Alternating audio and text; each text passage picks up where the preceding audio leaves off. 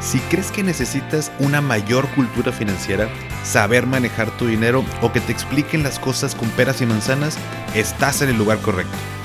¿Qué tal familia? Yo soy Paco Montoya y esto es Finanzas y Café, el podcast donde hablaremos de las finanzas más importantes, las tuyas.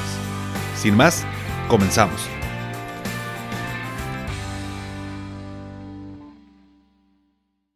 Hola a todos y bienvenidos de nuevo a Finanzas y Café. Espero que estés teniendo un excelente inicio de semana.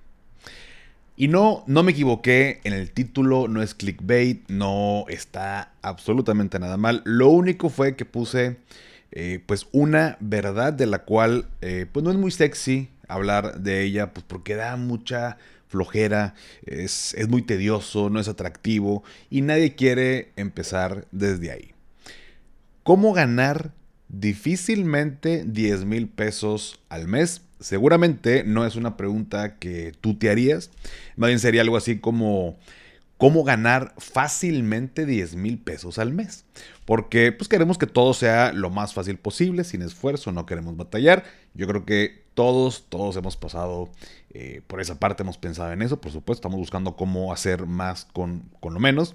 Em, así que, pues quédate conmigo en este episodio porque te voy a explicar cómo lo puedes lograr.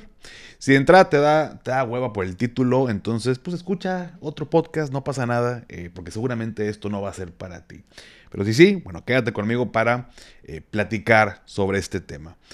Y a ver, no quiere decir que en la vida todo tenga que ser difícil. Por supuesto, eh, digamos que hay formas inteligentes de trabajar y de conseguir los mismos resultados que en vez de, trabajar 8 horas, 10 horas diarias y demás, por supuesto. No tiene, esto no quiere decir que todo tenga que ser difícil. Pero bueno, antes de iniciar con el tema, te quiero platicar una pequeña anécdota, no sin antes disfrutar un rico cafecito como cada lunes en la mañana. Así que estés en tu oficina, en el gimnasio haciendo ejercicio, escuchando, caminando, eh, estando en tu casa, bueno, pues disfruta lo que estés haciendo. Yo por, mi parte tengo aquí este rico, rico cafecito. Te voy a platicar una pequeña anécdota para hacer la analogía em, con el tema del día de hoy. En algún episodio creo que sí lo, ya lo he platicado, pero bueno, brevemente, cuando yo estaba eh, en primaria, yo quería ser futbolista. Eh, yo comencé a, jugar fútbol desde tercero de primaria, pero no estaba en la selección del equipo porque mis papás pues no me dejaban estar en el equipo hasta por sus ideas. No me preguntes por qué, eran sus ideas. Eh, una de las razones era que yo iba a descuidar el estudio por estar buscando estar en el equipo los entrenamientos y demás. Pero bueno, en sexto de primaria me dieron la oportunidad que luego me enteré que mi mamá habló con el entrenador para que me metiera al equipo porque no era tan bueno como para estar. Pero bueno, pues eso no lo supe en ese momento. Para mí es, oye, pues logré estar en el equipo de fútbol. Después pasó a secundaria. Eh, en secundaria había dos equipos, para acabar pronto, el bueno y el malo, ¿no? Los, la selección roja quedan los buenos y la selección azul quedan los que pues no quedaron en la roja y estaban acá. Así que yo estaba en la azul o quedé en la azul. Eh, era el capitán del azul, pero bueno, de los que éramos malos. Y malos entre comillas, la verdad es que nos fue bastante bien eh, en, en primero y segundo secundaria. Y en tercero, me subieron a la selección roja. Eh, el entrenador, derivado de pues mi, desempeño, eh, en tercero decide llevarme una copa, que fue en San Luis Potosí. El primer partido eh, no jugué, el segundo partido jugué el segundo tiempo unos minutos, tercer partido jugué todo un tiempo. y de ahí en adelante y hasta la final, que quedamos campeones, jugué todos los partidos completos y el que estaba titular, pues lo banqué. Te lo platico muy brevemente porque quiero llegar a un punto, pero a partir de ahí dije, oye, pues, pues, a lo mejor sí, ¿no? Sí, sí puedo llegar a ser futbolista, ¿no? Y me acuerdo que en tercera secundaria fue un visor de un equipo de primera división, en este caso fueron eh, de, de Tigres y Rayados. Y si mal no recuerdo, uno de Rayados se acercó con algunos papás, entre ellos los míos, para decirle que, bueno, pues les gustaría que yo empezara a entrenar en las fuerzas básicas. Em, no me dijeron sus papás, no aceptaron sus papás que yo me fuera a entrenar, si por sí bien a fuerza habían eh, aceptado estar eh, en el equipo de fútbol. Y, y, pues bueno, ahí quedó, yo no me enteré en ese momento, ya fueron años después, ¿no? Pero yo tenía en mi mente eh, ser futbolista, ¿no? Me estaba muy apasionado por, por el tema.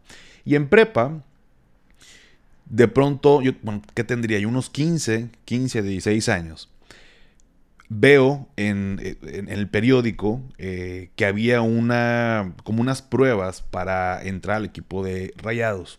Por supuesto, no a primera división, sino a tercera división, que es una categoría menos pues, para chavos que van ahí avanzando.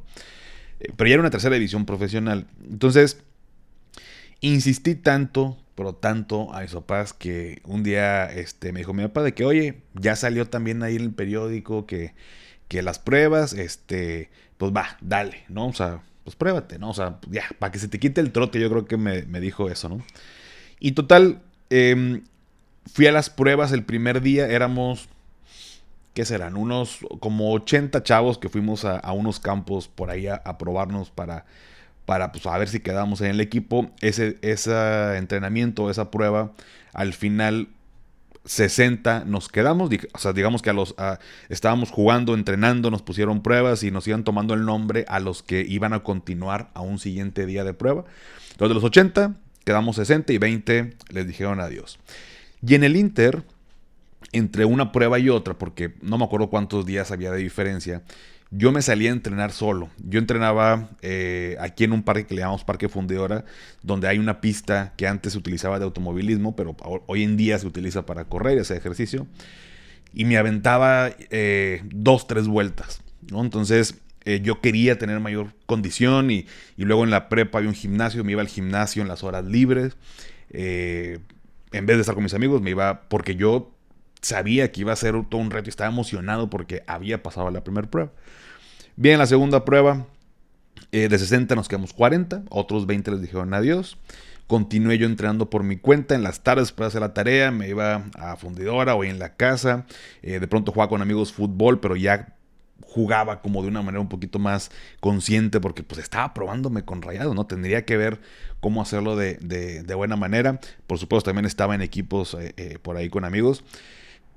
La tercera prueba, eh, total, para acabar el cuento pronto, al final quedamos dos, dos, dos chavos, un, o sea, eh, un chavo y yo, más bien. Y nos dijeron, ¿sabes qué? Pues ya, ustedes quedaron, eh, comienzan a entrenar a partir de la siguiente mm, semana en el equipo. Y los entrenamientos son en la mañana y en la tarde, no, no me acuerdo los horarios. El punto es que, que no es cuento de, esta, de este episodio, pero bueno, ya eh, tenía que cambiarme de prepa para estudiar por las noches, porque pues, si no, no voy a poder ir a los entrenamientos, mis papás no quisieron, y ahí acabó mi sueño de ser futbolista, ¿no? Em, y después de ahí continué jugando, por supuesto, en otros, en otros equipos. había una filial de Chivas aquí en Monterrey, me metí. No es lo mismo, no es como las fuerzas básicas de allá de Guadalajara, pero bueno, sentía que estaba eh, pues por ahí, como quiera, en un buen, en un buen equipo. Eh, y fui escalando de alguna manera mi nivel, ¿no? Y terminé, bueno, se acabó la categoría, terminé jugando eh, por un rato también en en otro equipo de un club que se llama Club Primavera, con amigos que también estaban por ahí. Y después terminamos jugando ya, vamos a llamarle así, botanero en ligas, eh, pues en, la ciudad, ¿no? Y si yo comparo el momento en el que yo inicié a jugar, cuando yo inicié a jugar en la primaria, en el sexto primaria, que me, que me dejaron estar en la selección, el entrenador en ese entonces yo jugaba de lateral de, defensa lateral derecho y habíamos dos en esa posición. Me acuerdo se llamaba Adrián, este chavo, y yo. Y el profe no se decidía quién, a quién poner en esa posición. Y no porque fuéramos buenos los dos, éramos porque éramos malos los dos. Entonces, a ver quién salía menos peor, ¿no? En, ese día para jugar. Eh, y metía uno primero y pues como que no, y metía al otro, ¿no? Y luego nos intercambiaba. Total que eh, era una regañiza siempre. Eh, estuve ahí, como te acabo de decir, porque mi mamá le pidió al entrenador que se me daba oportunidad. Em, y años más tarde, te estoy hablando que esto fue en la primaria, pero años más tarde hicimos una reunión de amigos de la primaria y nos juntamos por el 2009. Y fue este entrenador, fue, lo invitamos junto con otros maestros que todavía teníamos ahí el contacto, pues para juntarnos y recordar ahí viejos tiempos. Y ya con unas chevecitas encima le decía a mi entrenador, decía, profe, por, o sea, yo era bien malo en la, en la primaria, o sea, ¿por qué, por qué me daba chance de, jugar o... Eh, o sea, cualquier entrenador siempre me estaba regañando y siempre me gritaba y siempre Montoya y Montoya y para todo era. Dice, a veces yo quería, salía llorando de los partidos porque no me gustaba, me sentía mal que me estaban regañando. Y me dice Paco, es que yo todo lo que te pedía lo hacías. Si tú la regabas, te decía, así no, tienes que hacerlo de esta manera. Al siguiente partido tú lo modificabas. Y luego siguiente partido la regabas en otra cosa y lo modificabas. Entonces, sí, pues, te regañaba como cualquier otro, te gritaba y todo, pues es el calor del partido, pero pues todo lo, lo cumplías. Por eso también te seguía, te seguía metiendo, ¿no? Entonces, fue todo un proceso, fueron varios años. Me fui haciendo bueno de alguna manera. Cuando me dijeron este, en prepa que había quedado en el equipo de Rayados. Eh, la estaba muy feliz, eh, que rápidamente desapareció. Entrené un mes, yo creo que con ellos, y ya, pues eran vacaciones y ya no pude continuar. Pero hay una diferencia enorme, ¿no? De, cuando comencé, porque quería y lo que hice yo por mi cuenta, yo me salí a entrenar por mi cuenta, em, buscaba formas de cómo mejorar eh, y demás hasta llegar a ese, a ese punto. Entonces, te platico esto porque eh, lo mismo pasa con ese tema de las inversiones. Específicamente con esto. Veo mucho en redes sociales que mucho te dicen, eh, o varias personas te dicen cómo ganar 10 mil pesos al mes fácilmente. Y hacen algo como, como el siguiente ejemplo que te voy a mostrar. Ahí te va hacen un, bueno, tú te puedes meter a la página de CETES directo. Voy a poner el ejemplo de CETES porque es como lo más sencillo y a lo mejor nos podemos eh, imaginar un poquito más. Pero, mm, ¿cómo, cómo ganar 10 mil pesos invirtiendo en CETES? Ahí te va. Hoy por hoy, al día de hoy del episodio, si yo invierto en CETES a un mes, me dan un rendimiento, hay una tasa de rendimiento del 11.05% anual, ¿no? O sea, el periodo es un mes, pero anualizado es el 11.05%. A tres meses el 11.39%, a seis meses el 11.6%, a un año el 11.66%. Entonces, si yo quiero invertir en CETES a un mes con una tasa de rendimiento del 11.05%, la pregunta es, ¿qué cantidad tendría que invertir para que me, me genere 10 mil pesos al mes. Entonces el cálculo que debemos hacer es el siguiente. Te lo voy a explicar de manera muy sencilla. 10 mil pesos al mes es el equivalente a decir 120 mil pesos al año. 10 mil por 12 meses, 120 mil pesos. Esos 120 mil pesos lo vas a dividir entre la tasa de rendimiento, es decir, entre el 11.05%. Y el resultado que nos va a dar es 1.085.973 pesos. En otras palabras, si yo invierto en CETES a un mes eh, con una tasa de rendimiento del 11.05%, me va a generar en rendimiento 120 mil pesos por año, que entre 12 son 10 mil pesos por mes. Mismo caso para eh, 7 a 3 meses. Como la tasa de rendimiento es mayor, no es el 11.05, sino es 11.39%, yo tendría que invertir una menor cantidad. En este caso tendría que invertir 1.053.556 pesos para que me genere igual los 10 mil pesos o los 120 mil pesos al año, que entre 12 son 10 mil pesos al mes. Si nos vamos a CETES a seis meses, tendría que invertir todavía una menor cantidad porque el rendimiento es mayor. Tendría que invertir 1.034.483 pesos. Y finalmente, si quiero hacerlo a un año donde el rendimiento es ligeramente mayor que a seis meses, tendría que invertir también una menor cantidad respecto al anterior, que es 1.029.160 pesos. Vamos a cerrar números en un millón de pesos, ¿no? Más o menos por ahí. Por supuesto, también, eh, no voy a entrar en detalles, también hay una retención de ISR que ya se explicó el episodio pasado. Si no lo has escuchado, échate una vuelta por ese episodio. Está con un ejemplo y te prometo que lo vas a eh, entender fácilmente. Y si no, con mucho gusto, pregúntame. Porque bueno, hay una retención y luego cuando yo invierto dinero, no, el 100% del dinero no se invierte en los setes que yo quiero porque hay un remanente que se va a bondía y periquitos ahí, bueno, eh, el punto es el, ejercicio que se realiza y que yo veo mucho en redes. Entonces, fácilmente tú puedes generar 120 eh, mil pesos al año en rendimiento, que eso equivale a 10 mil pesos por mes, si simplemente inviertes un millón de pesos. El punto, el meollo del asunto es cómo fregados consigo el millón de pesos.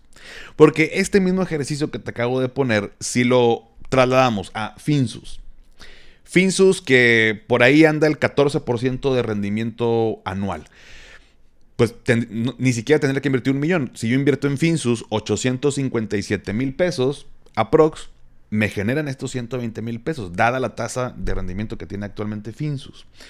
Y así puedes hacer el ejercicio con prácticamente cualquier instrumento, tomando en cuenta el dato de la tasa de rendimiento y lo que tú quieras ganar. Si son 20 mil pesos al mes, mismo ejercicio, 240 eh, mil pesos al año que quiero recibir de ganancia entre la tasa de rendimiento del instrumento que voy a meter la lana y te va a dar lo que tienes que invertir. Digamos que esa es la formulita.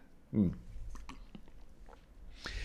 Esa es la manera fácil que mucha gente te va a explicar en redes sociales y cabe recalcar que no es tan mal. El ejercicio no está mal hecho, están totalmente en lo cierto, es verdad, no hay un truco. El problema que viene con estos ejercicios es que, uno, cuando uno ve un video, un título, un artículo, lo que tú quieras, y ves esa, esa, esa de cómo ganar 10 mil pesos al mes fácilmente, pues claro que gancha. ¿No? Claro que ganche, quiero que me expliques cómo, cómo ganar. Por fin alguien me va a decir cómo. Eh, claro que debe haber una manera fácil de, hacerlo y, y, pues no mucha gente lo sabe, pues si no lo harían, pero este güey ya me va a decir. Lamento decirte que pues no, no funciona así. Ahora, ¿cuáles son los problemas de todo esto? Uno, eh, tasas de rendimiento cambiantes. Para empezar, la tasa que nosotros vemos cuando hacemos este ejercicio, que dices, oye, Em, si yo tengo entonces un millón ochenta y cinco mil pesos y lo invierto en CETES a un mes, em, me va a generar esta 10 eh, mil pesos eh, al mes o 120 mil pesos de ganancia al año. Siempre la respuesta es no. ¿Por qué? Porque las tasas de CETES cambian conforme pasa el tiempo. Y de hecho van a bajar en el corto, mediano plazo, tal vez para el próximo año, no lo sé, pero eventualmente van a bajar y luego van a volver a subir otra vez y así se la van llevando. Entonces, ¿qué va a pasar el, año siguiente? Imagínate que la tasa baje a un 9%. Ya no te dan los números. Ese millón que tienes invertido tienes que meterle más lana porque la tasa de rendimiento bajó. Entonces, tienes que estar pendiente de que las tasas de rendimiento están cambiando. Segundo punto, la inflación. Si yo siempre recibo, vamos a, vamos a asumir que la tasa de rendimiento no cambia. Si yo em, gano cada año 120 mil pesos porque tengo invertido esa lana eh, y siempre recibo 120 mil pesos, conforme pasa el tiempo, el valor de mi dinero disminuye porque existe la famosa inflación. Eh, la inflación es el aumento generalizado de los precios de productos y servicios a través del tiempo. Em, entonces las cosas básicamente son más caras, entonces cada vez me va a alcanzar para menos cosas. Ese es el segundo, el segundo punto. Y el tercero, que por supuesto que no viene en esos videos, en esos artículos, en esos reels, en esos... es cómo consigo el millón de pesos. Esa es la clave. Entonces hago la analogía eh, con esta anécdota que te conté al principio, porque es, oye, ¿Cómo es que logré eh, o sea, pues sí, qué fácil. Eh, Paco está en, en, en, quedó en rayados, pues, pero sí, pues el güey es muy, es muy bueno. Bueno, entre comillas, ¿no? Porque por supuesto que había muchísima gente más capaz que yo. Pero no, no se preguntaron qué hizo antes de, llegar a ese punto. No se preguntaron cuántas horas eh, le invirtió para aprender, para entrenar y demás. Cuando alguien dice, ah, pues sí, güey, tienes, te, genera 120 mil pesos al año, pues sí, pues si yo tuviera un millón, pues también, pues qué fácil, ¿verdad? Pues sí, pero nadie se da cuenta que tuvo que hacer para conseguir también ese primer millón y estar disfrutando de esa parte. Y no es que te tengas que dar cuenta, simplemente es que esa es la clave, ¿no? El, beneficio en el mediano y largo plazo que podemos recibir. Y cuando ya tienes ese beneficio, cuando Paco ya está en rayados, cuando la gente ya tiene un millón, es muy fácil decir, pues sí, güey. Si yo también tuviera esa habilidad, yo también estaría jugando en rayados. Si yo también tuviera ese millón, yo también estaría ganando esos 120 mil pesos.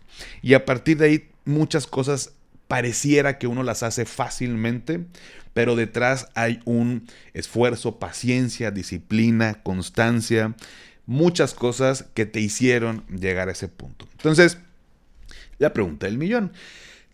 ¿Cómo consigues eh, ese millón para que te genere esas cantidades? Mm. Si estás pensando que te voy a decir la clave del truco, eh, lamento decepcionarte porque no hay truco, no hay magia, no hay nada de esto.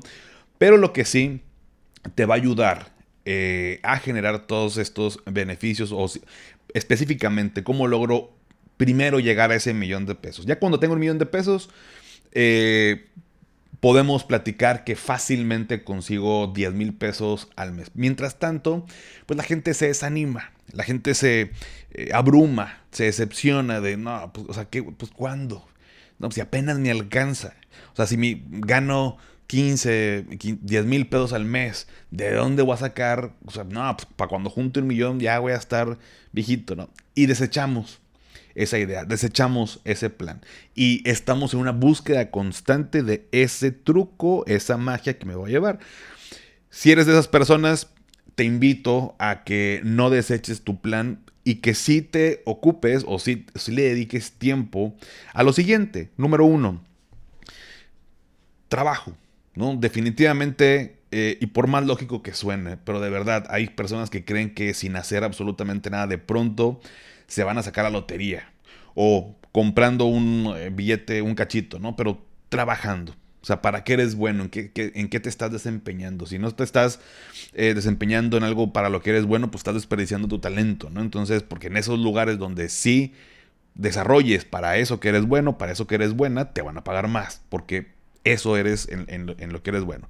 Número dos, múltiples fuentes de ingreso. Si tú eres tienes 40 años o menos. Yo creo que aplica para todos, pero voy a ser muy específico. Si tienes 40 años o menos, casi que es una obligación tener otra fuente de ingresos. Nada más, nada más por el hecho del tema del retiro, que no es tema del día de hoy, pero nada más por eso vale la pena que busques generar otra fuente de ingresos. Y no me refiero a que esta otra fuente sea que generes millones. Ojalá que sí, y te invito a que busques esa parte. Estaría chingón.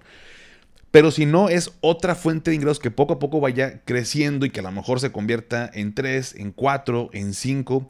No es tan complicado como parece, ya tengo episodios platicando de estos, pero considera múltiples fuentes de ingresos. Si no te está alcanzando el dinero, esa puede ser una solución. Recuerda que o gano más o gasto menos, no hay de otra. Si no tengo un excedente en mi mes a mes, o gano más o gasto menos. Y si se puede ambas, qué mejor. Y ese extra que te estás ganando, pues por supuesto no te lo gastes en tonterías. Es para tener claro eh, que eh, juntar, por ejemplo, este millón de pesos. Número 3, recortando gastos innecesarios. Todo mundo creo que en nuestra vida hemos hecho gastos innecesarios, algunos más que otros. Eh, por tema de emociones, por el día a día y demás. No hay mejor manera de darte cuenta que llevando un registro de tus gastos. Es más, no hay de otra, no hay de otra manera. Eh, hacer un registro de tus gastos no es nada padre, no es nada sexy, eh, está de hueva. O sea, te lo digo, la neta, ¿no? O sea, no, no, no es... Eh, es más, ojalá que esto no sea como para que no tengan ganas de hacerlo, pero no está tan padre. O sea, no es algo, no es como decir, ah, estoy buscando ETFs para ver en qué invierto. A ver, este ETF se invierta, pues está chido, buscas información y cuánto rendimiento ha dado y, metes y... Claro que eso es lo padre, pero hay un, hay un trabajo de fondo, hay un entrenamiento de fondo. Eso tiene que ver con llevar este registro de tus gastos. Siguiente, eh, también que esto no es tan obvio, eh, pues, pero a eso me dedico desde hace 14 años, es tener tus seguros en orden. No me sirve absolutamente de nada invertir en el S&P 500, si no tengo un seguro de gastos médicos, si no tengo un seguro de vida, si no tengo un seguro de incapacidad, porque el día de mañana si yo me llego a enfermar y caigo en un hospital y tengo una cuenta de 500 mil pesos y tengo 600 mil pesos en inversiones que me costaron tanto trabajo y no tengo otra cosa, ¿de dónde crees que va a salir el dinero? Pues por supuesto de tus inversiones. Digo, pues para eso es el dinero, en vez de que te endeudes, ya está el dinero, pero vas a sangrar total y completamente tus metas financieras todo por no prevenir y blindar tu patrimonio a través de los seguros. Los seguros recuerda que son instrumentos financieros, son contratos donde yo traslado el riesgo a una aseguradora. El riesgo está. La, la pregunta es, ¿quién quieres que se haga cargo de asumir ese riesgo? ¿Tú o una aseguradora? Si yo quiero, si soy yo quien quiero asumir el riesgo y no quiero ningún tipo de seguro, buenísimo, nada más espero que tengas millones en tu cuenta para ver si algún día se ocupa, porque nunca sabemos si nos va a pasar algo y si sí, de cuántos millones va a ser o de cuántos miles de pesos. Y si no, bueno, se lo traslado, traslado ese riesgo a una aseguradora a cambio del pago de una prima, tal cual. Es un instrumento financiero, blindamos nuestro patrimonio. Siguiente, tener un fondo de emergencia. Una cosa son los seguros, que son para riesgos financieros grandes o que puedan llevarnos a la bancarrota, una enfermedad grave, un fallecimiento, una incapacidad que no me permita trabajar y demás. Y otra es eh, imprevistos, ¿no? Se me ponchó la llanta del carro. Eh, pues a lo mejor un tema de salud, pero más pequeño, ¿no? De, pues me dio, este, hoy en día que hubo un repunte, por ejemplo, en temas de, de COVID, eh, pues, pero no fue tan grave y pues fui, pues, no sé, me gasté 5 mil pesos. Mm. Y a lo mejor, pues no, no rebasa el deducible, lo que tú quieres, bueno, fondo de emergencia. O se me ponchó la llanta del carro. O ayudé a un familiar, este, a mi papá, ¿no? Que eh, un imprevisto y tal. Un fondo, un fondo de emergencia.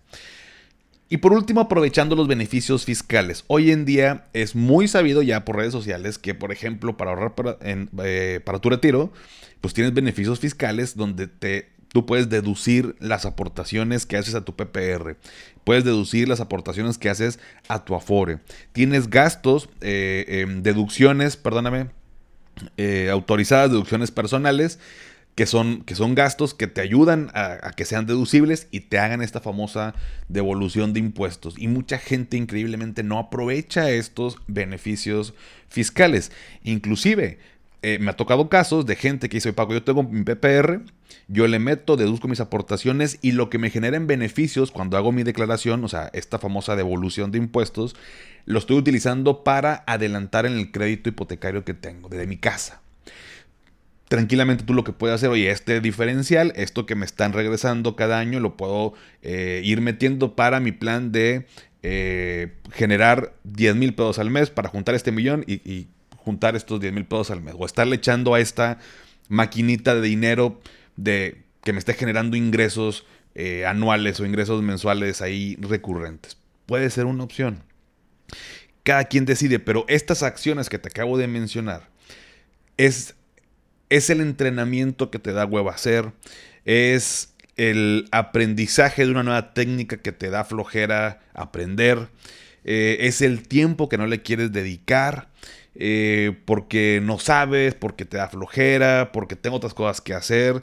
Entonces, yo ya quiero tener ese millón para decidir en dónde invertirlo. Yo ya quiero eh, haber quedado en el equipo de Rayados para ahora sí decidir eh, cómo va a ser mi carrera eh, profesional, ¿no? Estoy hablando, eh, Rayados, no sé si lo, si lo aclaré, no era primera división, era tercera división, pero bueno, em, así para todo. Entonces, por eso el título de cómo ganar difícilmente 10 mil pesos al mes. Esa es la parte difícil, es la parte complicada porque preferimos el tener, como, como dicen, esta em, eh, comodidad o este beneficio en el corto plazo. Somos cortoplacistas. Preferimos disfrutarlo ahorita que esperar a un evento futuro o a esperarnos a largo plazo. Porque luego también nos hacemos nuestras chaquetas mentales de, no, pues es que, ¿y si me muero mañana? No, es que uno nunca sabe qué le va a pasar. O sea, mejor lo disfruto ahorita. Eh, ¿Ves que si me quedo sin chamba, cómo voy a eh, seguir aportando? Pues no, mejor lo disfruto ahorita. Y tienes o tenemos miles, miles de excusas para no hacer lo que sabemos que tenemos que hacer. Para, porque yo sé que tú que me estás escuchando, uno sabe. Mira, si tú quieres bajar de peso, tú sabes que tienes que hacer para bajar de peso. La neta. O sea, ya sabes que no puedes tomar refresco, eh, que no puedes echarte todos los días una pedazo de pizza. O sea, ya sabemos qué tenemos que hacer para bajar de peso, pero no lo hacemos. Pero sí, sí lo sabemos. O sea, no es como, ah, no, pues es que yo pensé, pues, o sea, para bajar de peso era hacer ejercicio y pues comer, ¿no? Comer pues lo que sea. No sabía que los alimentos, que había alimentos buenos. no, ya sabemos, ya, ya a estas alturas estoy seguro que que todo el mundo sabe. Es lo mismo. O sea, oye, quiero juntar un millón. Ya sabes qué tienes que hacer para juntar un millón. Estoy seguro que tú sabes qué tienes que hacer para juntar un millón. El tema es que no queremos hacerlo. Eh, por supuesto, esto no aplica para todos. Hay gente muy disciplinada y todo. Pero bueno, eh, justo el episodio es. Eh, me, gustaría derribar un poquito esa idea que se vende en redes sociales de ganar 10 mil pesos fácilmente.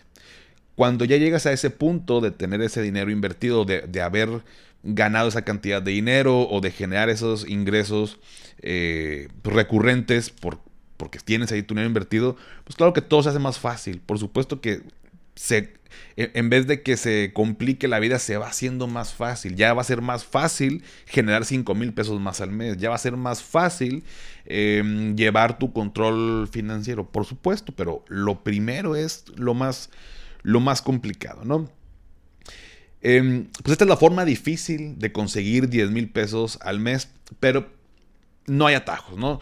No hay forma fácil, no es, a, través, ojo, del trading que te sale en los reels de estos chavos yendo a las playas con lujos y que te dice, eh, ahorita hay un tren muy, me da mucha risa, pero mm, me da risa y me preocupa, ¿no? Pero eh, de mi vida, cuando decidí hacer esto, mi vida empezó a sonar así.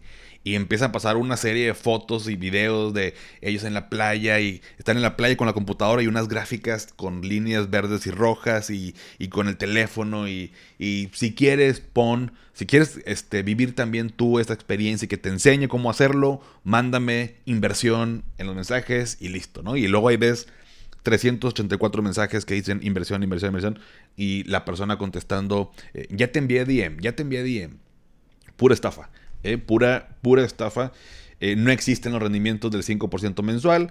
ya desde que te habla un nivel diamante o platino y que te dice que hay que pagar una membresía y que la plataforma es educativa, que te van a enseñar, que tú nomás tienes que copiar esto, es totalmente falso y estás simplemente postergando tus metas financieras. Estás postergando el beneficio que realmente te va a pasar por invertir en cosas que no te van a dejar absolutamente nada bueno. Al contrario, vas a perder dinero.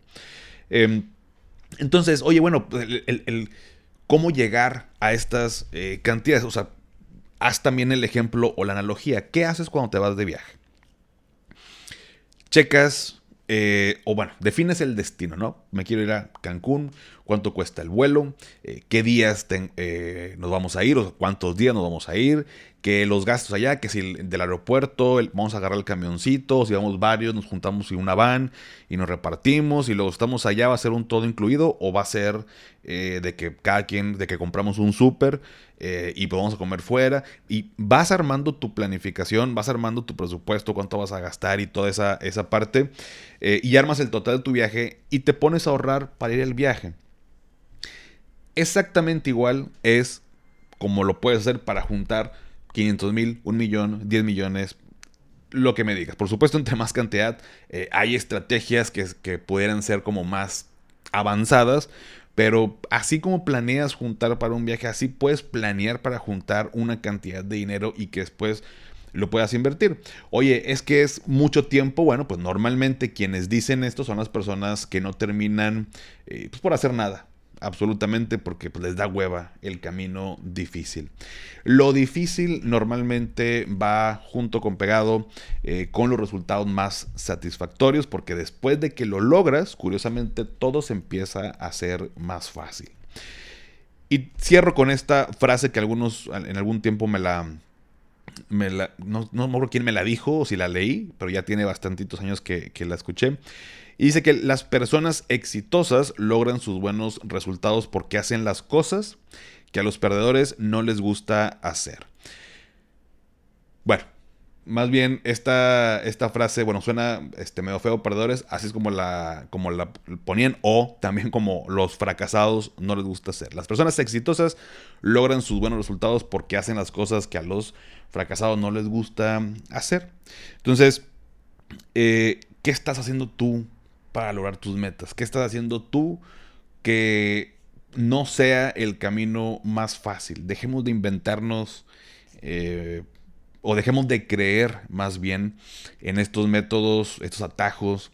Eh, no existen eh, y no está mal que no existan. O sea, así son las cosas, o sea, eh, requieren tiempo, requieren planeación, requieren conocimiento, requieren constancia, disciplina, como todo en esta vida, pero estoy seguro que cuando logres esos, esas metas, te vas a sentir muy bien contigo mismo, contigo misma, y vas a simplemente potencializar y se va a hacer una bolita de nieve, o el crecimiento va a ser exponencial, no es lineal, y con esto me refiero que cada vez vas a ir generando beneficios mejores y mucho más rápidos.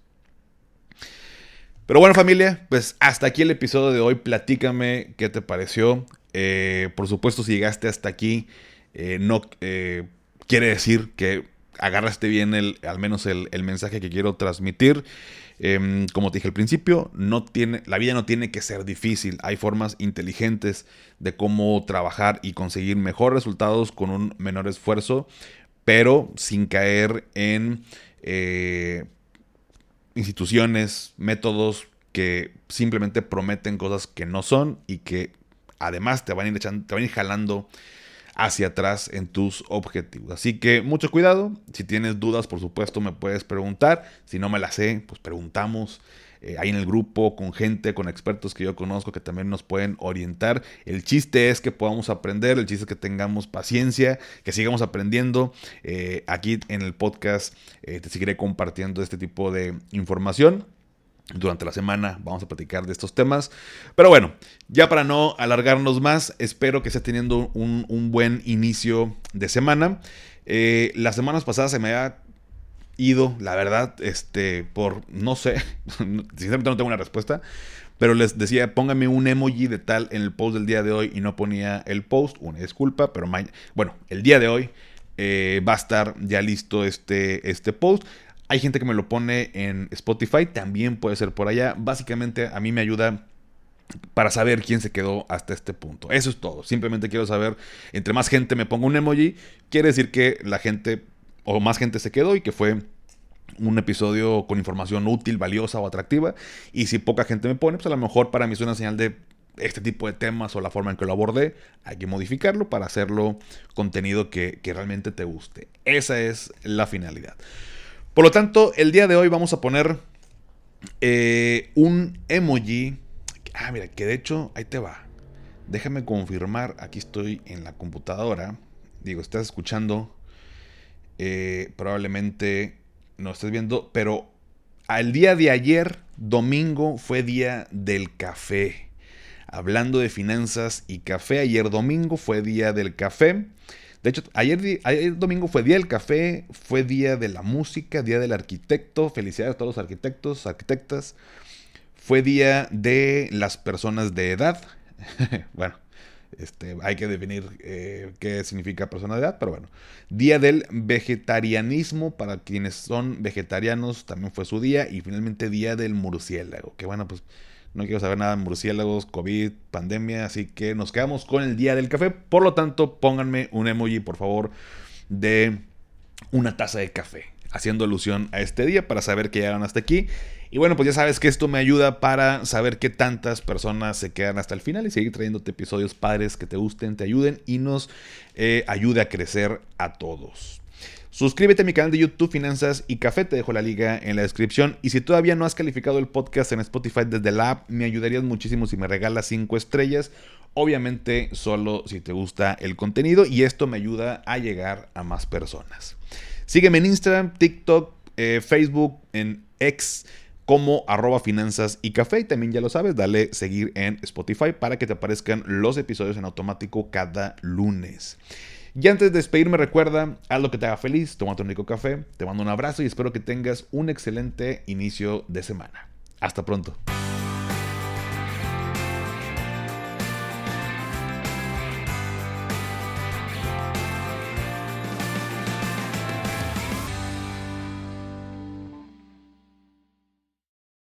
¿Nunca te alcanza para lo que quieres? ¿Le tienes miedo al crédito, los seguros, las inversiones, al SAT? Pues no te preocupes más, estás en el anuncio de 30 segundos correcto. Bienvenido a Maldita Pobreza. En este podcast te daremos hacks para entender tu seguro de gastos médicos, sobrevivir al hot sale o el buen fin, ahorrar e invertir en bienes raíces. Maldita Pobreza, producido por Sonoro. Busca Maldita Pobreza en cualquier plataforma de podcast.